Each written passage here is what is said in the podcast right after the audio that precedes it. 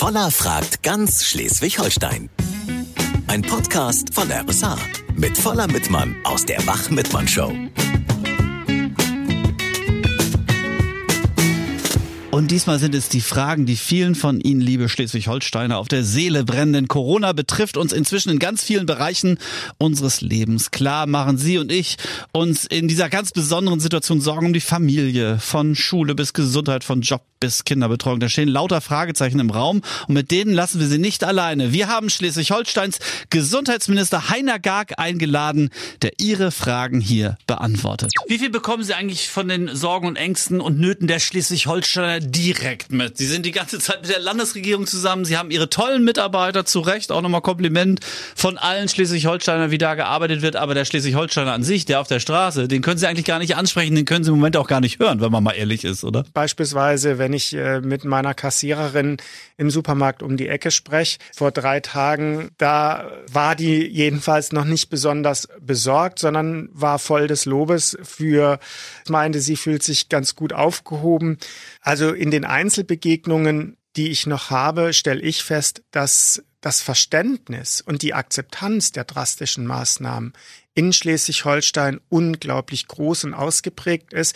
Da möchte ich auch die Gelegenheit nutzen, mich einfach bei den Schleswig-Holsteinerinnen und Schleswig-Holsteinern von Herzen bedanken.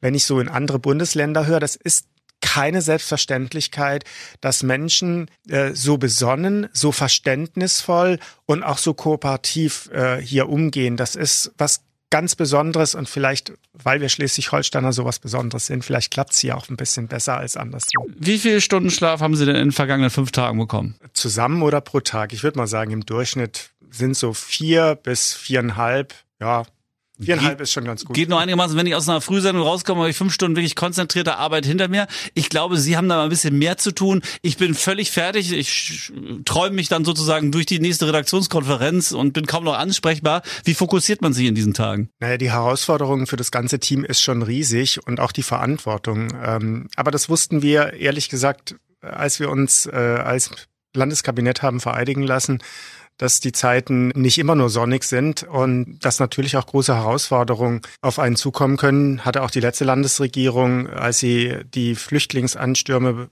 zu bewältigen hatte, das alles ordentlich äh, auf die Reihe kriegen musste. Und insofern glaube ich, äh, ist jetzt nicht der Zeitpunkt, dass sich äh, Ministerin oder Minister dafür beschweren, dass sie tüchtig arbeiten müssen.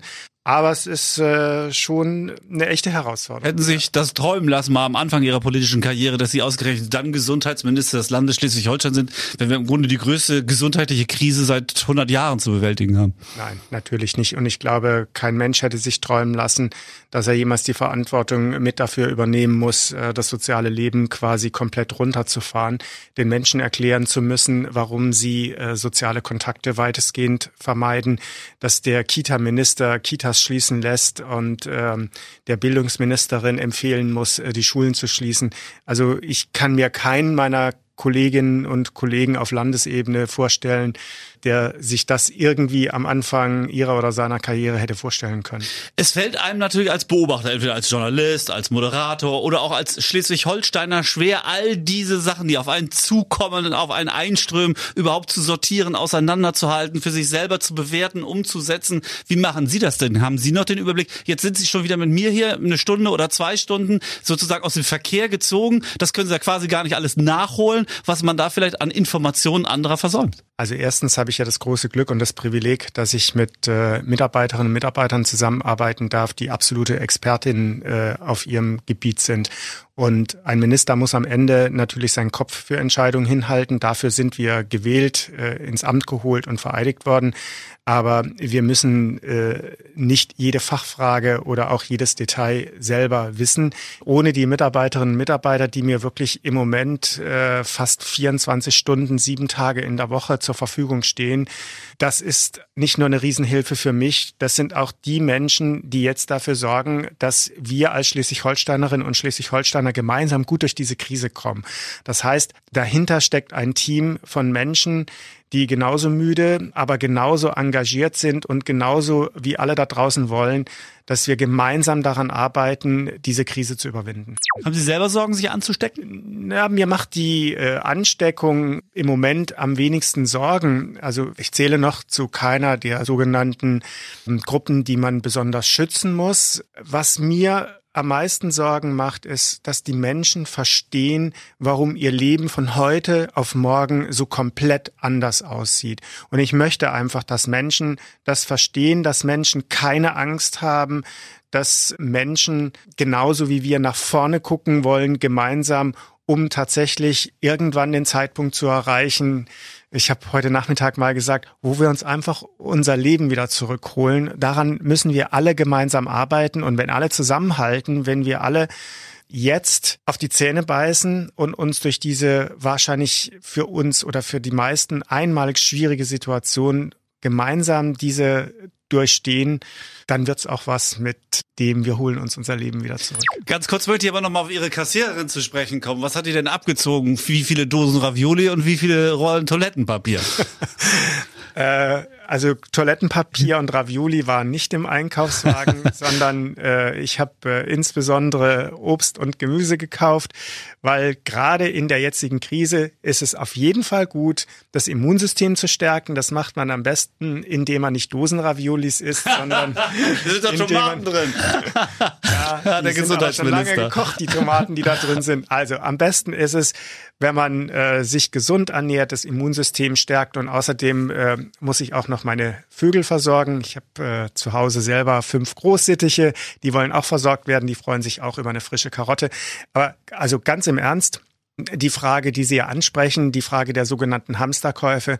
Es ist zu jedem Zeitpunkt gewährleistet, dass die Versorgung mit dem, was die Menschen brauchen für den täglichen Bedarf, das heißt Nahrungsmittel, Hygieneartikel, selbstverständlich Medikamente und anderes, Dazu gehört dann auch Strom, Wasser, Gas, das Telekommunikation natürlich. Das ist gewährleistet. Äh, niemand muss 80 Rollen äh, Toilettenpapier äh, mit nach Hause schleppen. Und ich glaube ehrlich gesagt auch, wenn wir die Krise gemeinsam überstanden haben, dann möchte kein Mensch auf 70 Dosen Dosenravioli sitzen. Und deswegen es schadet nichts, wenn man für ein paar Tage Vorrat hat. Ich habe auch drei oder vier Pakete Spaghetti im Schrank für den Fall, dass mich meine Leute vor 23 Uhr nicht loslassen und ich dann doch noch mal Hunger bekomme. Aber Hamsterkäufe, so wie sie zum Teil auch äh, in Social Media oder auch in den äh, Medien gezeigt werden bisweilen, Dazu besteht wirklich kein Anlass. Ähm, wir sind doch gefühlt eigentlich so kurz, und ich zeige hier mal gerade zwei Zentimeter mit meinen beiden Fingern, vor einem Ausgehverbot. Oder ich meine, Ausgangssperre. Wir haben andere Länder, Spanien schon, Frankreich, die das machen. Kommt das noch auf uns zu? Ich kann dazu heute nicht Nein sagen, dass das äh, nicht auf uns zukommt. Wir arbeiten mit unseren drastischen Maßnahmen daran, dass uns genau dieser Schritt, den andere Länder, Italien, Spanien, Frankreich äh, inzwischen gegangen sind, dass uns äh, und unserer Bevölkerung dieser Schritt erspart bleibt. Aber äh, kein Mensch könnte Ihnen heute sagen, dass das, äh, wenn all diese Maßnahmen, die wir bisher getroffen haben, nicht greifen, dass das auch noch äh, ein Mittel ist. Deswegen nochmal mein ganz herzlicher Appell, äh, an alle und nur dann funktioniert es, wenn sich alle daran halten. Äh, wenn es jetzt nicht irgendwelche Witzbolde gibt und damit äh, können wir später vielleicht noch auf das Problem von Fake News zu sprechen kommen. Wenn sich alle daran halten, diese drastischen Maßnahmen auch tatsächlich einzuhalten, dann ist das möglicherweise äh, eine Chance, um beispielsweise um Ausgangssperren drumherum zu kommen. Aber äh, seriöserweise könnte Ihnen kein äh, Mensch heute sagen, ob das nicht äh, im Verlauf je nach Dramatik doch noch eine notwendige Maßnahme sein kann. Sie sprechen die Fake News gerade an. Ein Bekannter von einem Bekannten hat einen Bekannten, den hat er mal getroffen. Der hat mal einen kennengelernt, der ganz dicht an der Landesregierung dran war. Und da wurde jetzt festgestellt, dass doch wahrscheinlich zu Hamsterkäufen geraten wird, weil die Discounter schließen werden. Äh, wir haben das, glaube ich, alle schon mal irgendwie gehört oder gelesen, auf WhatsApp teilweise sogar von Freunden bekommen. Was sagen Sie zu diesen Fake News? Nichts macht mich in dieser Krise wütender als Menschen, die glauben, immer noch andere Menschen in dieser Situation, wo sowieso alle angespannt sind, wo sowieso alle unsicher haben, tausende von Fragen haben, wie es mit ihrer Zukunft weitergeht, wie es insgesamt mit uns weitergeht Nichts macht mich wütender als Witzbolde, um kein äh, unhöflicheres Wort am frühen Morgen zu verwenden, die glauben, mit einem solchen Müll die Welt beglücken zu müssen. Ähm, in dieser Zeit zeigt sich, dass äh, beispielsweise öffentliche Institutionen wie die Landesregierung, wir versuchen wirklich äh, so zeitnah wie möglich aktuell und faktenbasiert zu informieren. Und ich sage auch ganz offen, ich finde, das gehört auch dazu. Wir können auch nicht jede Frage, die in dem Zusammenhang aufkommt, jetzt sofort und abschließend zu aller Zufriedenheit erklären oder eine Antwort darauf haben. Das gehört auch zur Wahrheit dazu. Es ist ein neues Virus. Alle lernen wir täglich etwas Neues dazu. Aber es ist einfach widerwärtig, wie manche Menschen immer noch durch das Verbreiten von Fake News mit der Angst der Menschen spielen, sie verunsichern, anstatt einfach mal verdammt nochmal einen wirklich sinnvollen Beitrag für diese Gesellschaft zu leisten, zum Beispiel anstatt Fake News zu verbreiten oder selber 80 Rollen Klopapier zu kaufen, die 90-jährige Nachbarin zu fragen, ob man ihr den Einkauf abnehmen kann. Das wäre zum Beispiel ein konstruktiver Beitrag, um diese Krise gemeinsam zu leisten. Die Tinte ist gerade trocken, da wurden jetzt weitere Maßnahmen beschlossen. Gastro komplett dicht, Touristen raus aus Schleswig-Holstein. Muss das wirklich sein? Ist das wirklich notwendig? Brauchen wir diese Einschränkungen wirklich? Ja, wir brauchen diese Einschränkungen dringend. Ich fange mal mit den Touristen an. Wir sind ein unglaublich gastfreundliches Land. Wir freuen uns äh, seit vielen, vielen Jahren und Jahrzehnten über Menschen, die von nah und fern zu uns kommen. Und weil wir ein so gastfreundliches Land sind und wir möchten, dass irgendwann nach der Krise wir wieder tolle Gastgeber sein können, müssen wir jetzt einmal unsere Bevölkerung schützen, aber auch die Touristinnen und Touristen schützen. Eine harte Entscheidung, das weiß ich, aber es ist die absolut richtige Entscheidung. Sie schützt Leben, sie schützt Menschenleben und insofern ich weiß also sehr genau, was Sie hier den Menschen zumuten, aber das ist eine einmalige Ausnahmesituation, vor der wir so nie standen und vor diesem Hintergrund ist dieser Eingriff dringend geboten und erforderlich. Tim ist Außendienstler auf der Insel Sylt und der hat uns eine Frage gestellt und die würde ich gerne mal weitergeben. Ich bin im Außendienst tätig und mhm. muss beruflich da morgen rüber. Mhm. Darf man das? Ja, Herr Minister, was sagen Sie? Deswegen eine nicht ganz einfach zu beantwortende Frage. Grundsätzlich sind Berufspendler, die also regelmäßig jeden Morgen nach Sylt äh, vom Festland fahren, die können selbstverständlich äh, die Insel betreten. Ich würde eher sagen, dass das eine Geschäftsreise ist und ein Außendienstmitarbeiter möglicherweise nicht jeden Tag hin und her pendelt vom Festland auf die Insel und es natürlich auch an darauf ankommt, woher kommt er denn her, wenn er aus einem der RKI-Risikogebiete oder einem sogenannten besonders betroffenen Gebiet, zum Beispiel aus Nordrhein-Westfalen, aus dem Kreis Heinsberg anreist, dann darf er die Insel mhm. definitiv mhm. nicht betreten.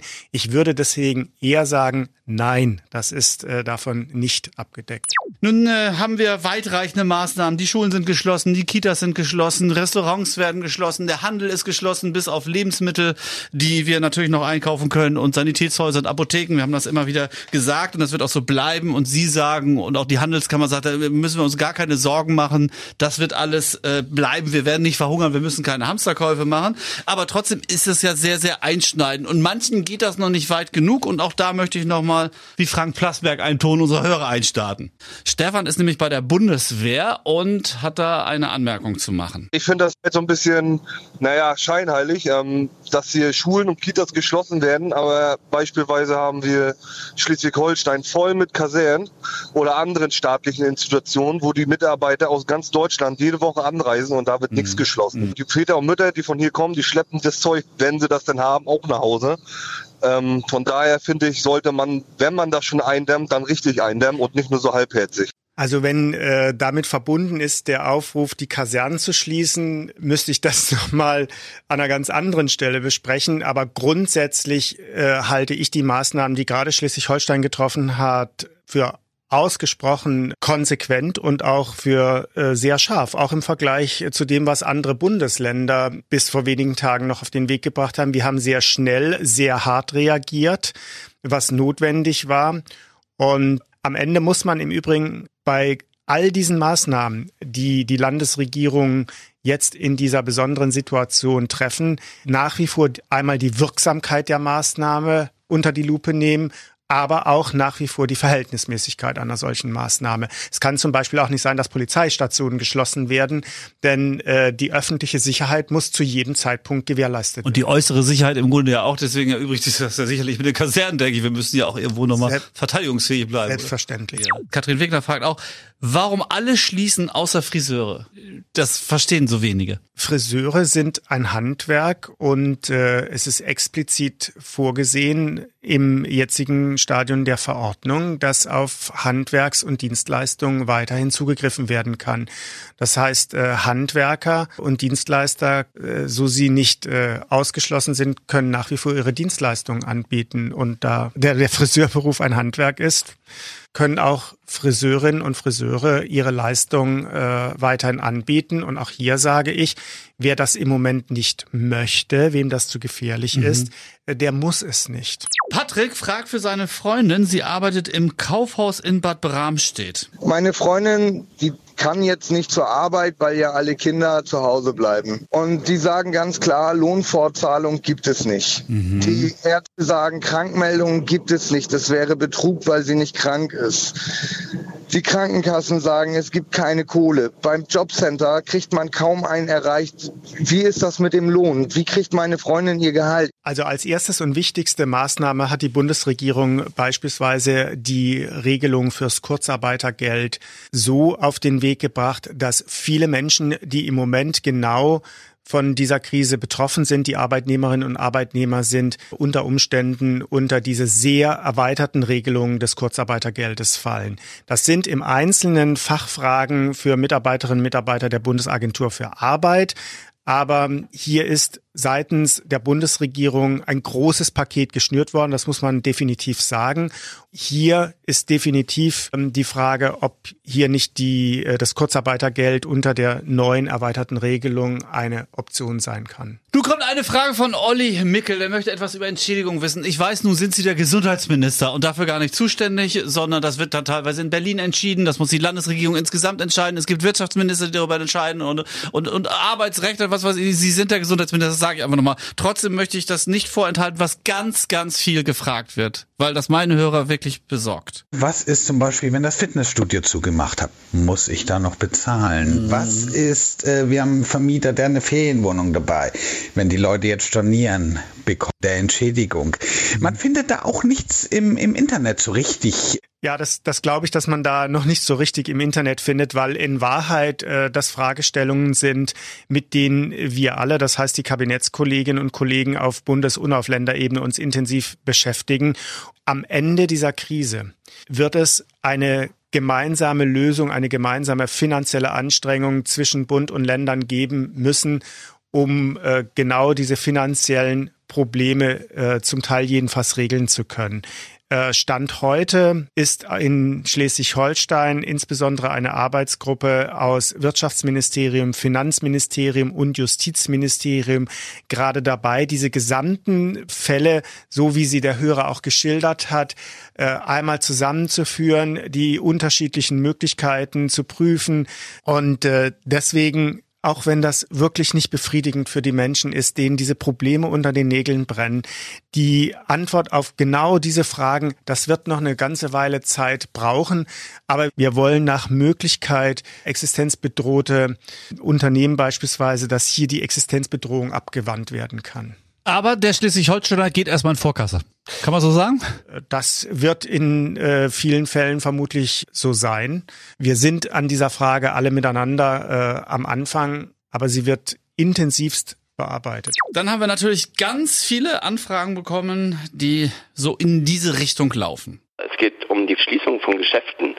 Warum ist hier, sind die großen Ketten, ich sag jetzt mal, äh, die Lebensmittelhändler, dass die weiter aufmachen dürfen, trotz dass da gerade die großen Menschenansammlungen sind. Kleingeschäfte, die also kaum äh, oder, oder nicht diese Mengen an Kundschaften im Laden haben, die sollen alle schließen. In der jetzigen Situation geht es darum, die Menschen mit dem jederzeit versorgen zu können, was sie unbedingt brauchen. Und dazu gehören Lebensmittel, Dazu gehört der Hygienebedarf und dazu gehören Arzneimittel. Und deswegen haben Supermärkte auf, weil sie einen Beitrag dazu leisten, Menschen mit Lebensmitteln zu versorgen, in dieser Krise geht es wirklich darum, das, was Menschen existenziell brauchen, genauso äh, wie Wasser, Strom, Gas äh, oder Infra Infrastruktur, Telekommunikationsinfrastruktur, Benzin, um mobil zu bleiben, Bargeld, das ist was existenziell ist und alles andere, alles andere ist im Moment äh, verzichtbar und äh, folgt der Logik, alles, was der Kontaktreduzierung dient, muss in dieser Krise ergriffen werden. Und die anderen Geschäfte, die wir alle gerne betreten und hoffentlich, wenn wir das alle gemeinsam gepackt haben, auch wieder betreten können, die müssen zumachen. Nicole Albrecht ist Tagesmutter im Kreis Pinneberg und hat auch noch eine Anmerkung bzw. Frage.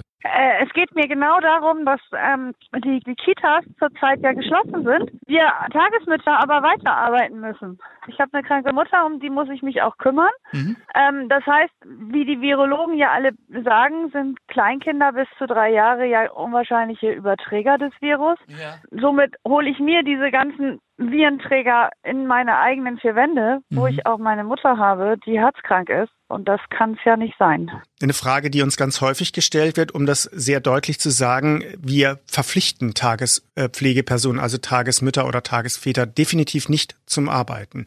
Wir schließen die Kitas, weil dort eine große Anzahl von Kindern auf einem relativ begrenzten Raum zusammenkommt. Wir folgen ganz strikt der Logik, bei Tagespflegepersonen handelt es sich um maximal fünf Kinder.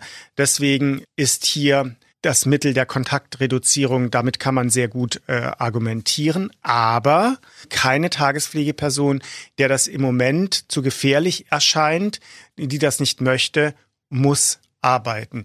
Wir sagen nur den Gesundheitsämtern, dass die Ausübung der Tätigkeit nicht untersagt werden kann. Schwierige Zeiten auch. Gibt es auch besonders gute oder schöne Momente? Ja, es gibt eine ganze Menge schöne Momente. Also die Unterstützung, die ich von meinen Mitarbeiterinnen und Mitarbeitern bekomme, in dieser Art und Weise, jederzeit so an Deck zu sein, dass der Minister äh, nicht auf alle Fragen eine Antwort hat, aber doch auf viele Fragen eine Antwort hat. Ich finde, das ist überhaupt nichts Selbstverständliches.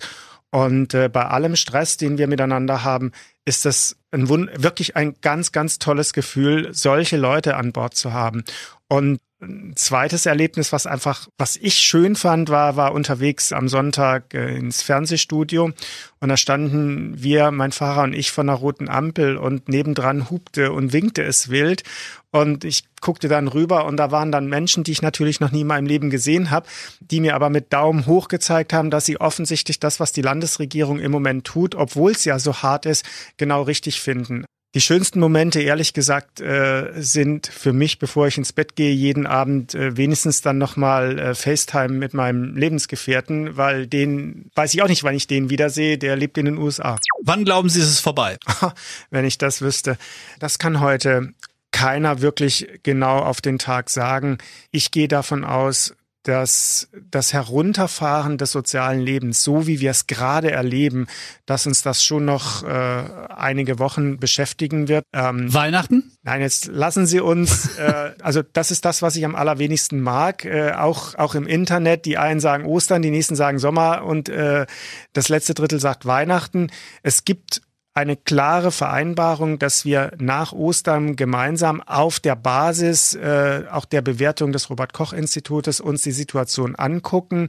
Ziel all dieser Maßnahmen ist ja die Ausbruchsdynamik, also die Geschwindigkeit, mit der sich das Virus verbreitet, die deutlich zu verlangsamen, um dann Zweitens bewerten zu können, ist es gelungen, die Versorgungskapazitäten insbesondere im intensivmedizinischen Bereich so aufzubauen, dass wir auch eine höhere Anzahl von an Covid-19 erkrankten Patientinnen und Patienten versorgen können, um dann bewerten zu können, ob das soziale Leben langsam wieder hochgefahren werden kann. Was wünschen Sie sich und den Schleswig-Holsteiner für die nächste Zeit? Ich wünsche mir für uns alle, denn wir sitzen alle im selben Boot, wünsche ich ganz viel Kraft, viel Durchhaltevermögen. Ich wünsche uns, dass wir merken, wie wichtig Solidarität und Miteinander ist. Und ich wünsche mir am Ende auch, dass man sieht, dass man in staatliche Institutionen sehr wohl Vertrauen haben kann. Vielen Dank, Herr Minister, und zusammen sind wir Schleswig-Holstein. Gerne.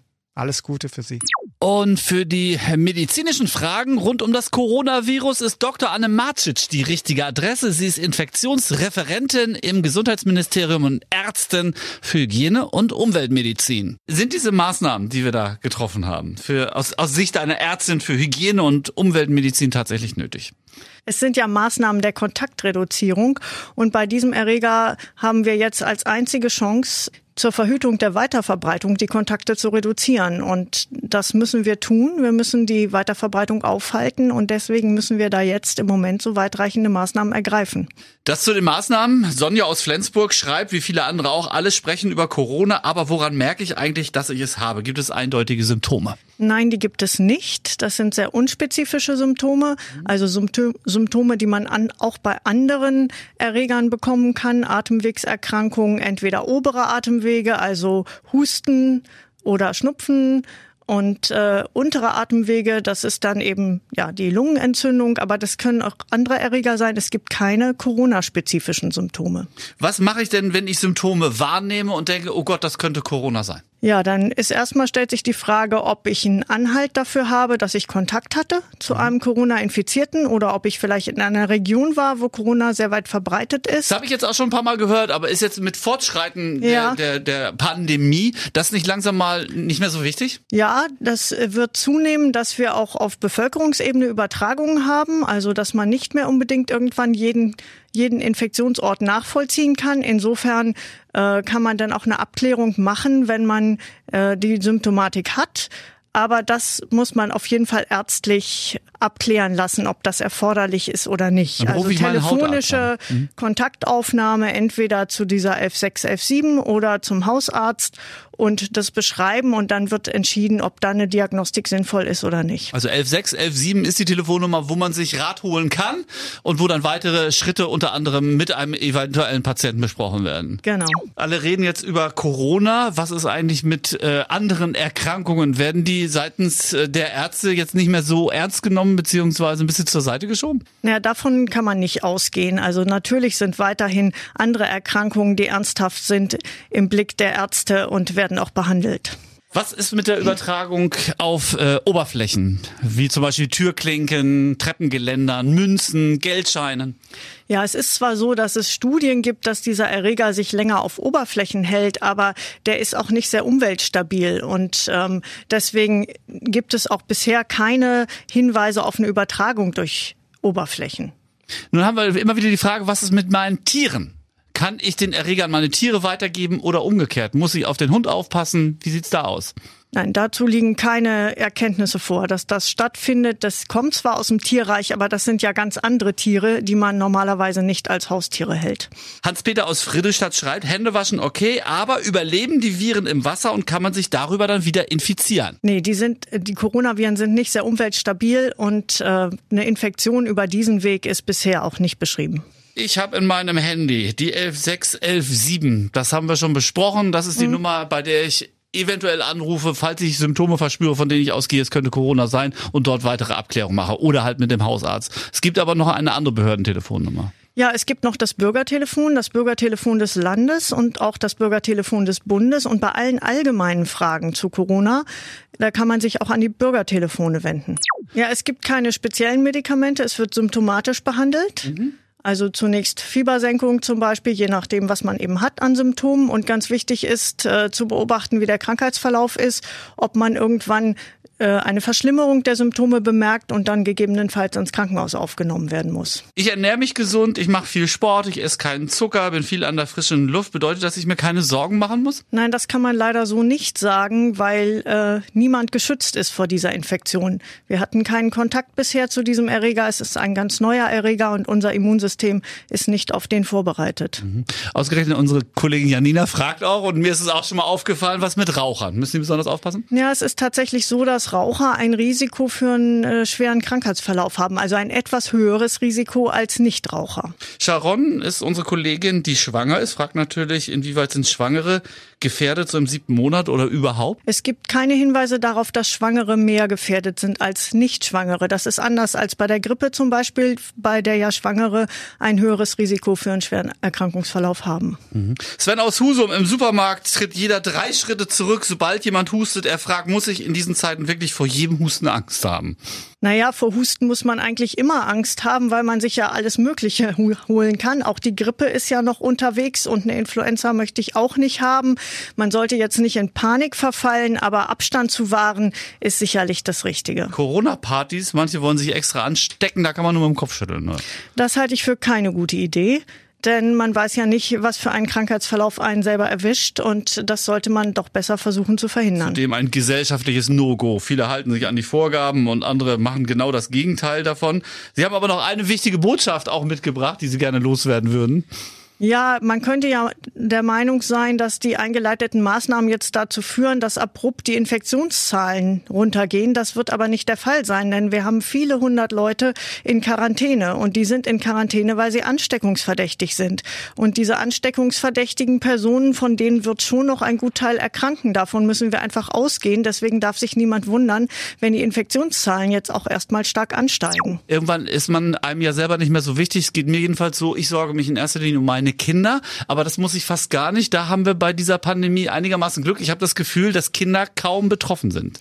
Ja, das ist bisher äh, die Erfahrung in den Ländern, die stark betroffen sind, dass Kinder nicht so schwer erkranken. Sie erkranken vielleicht auch oder infizieren sich, aber nicht so schwer.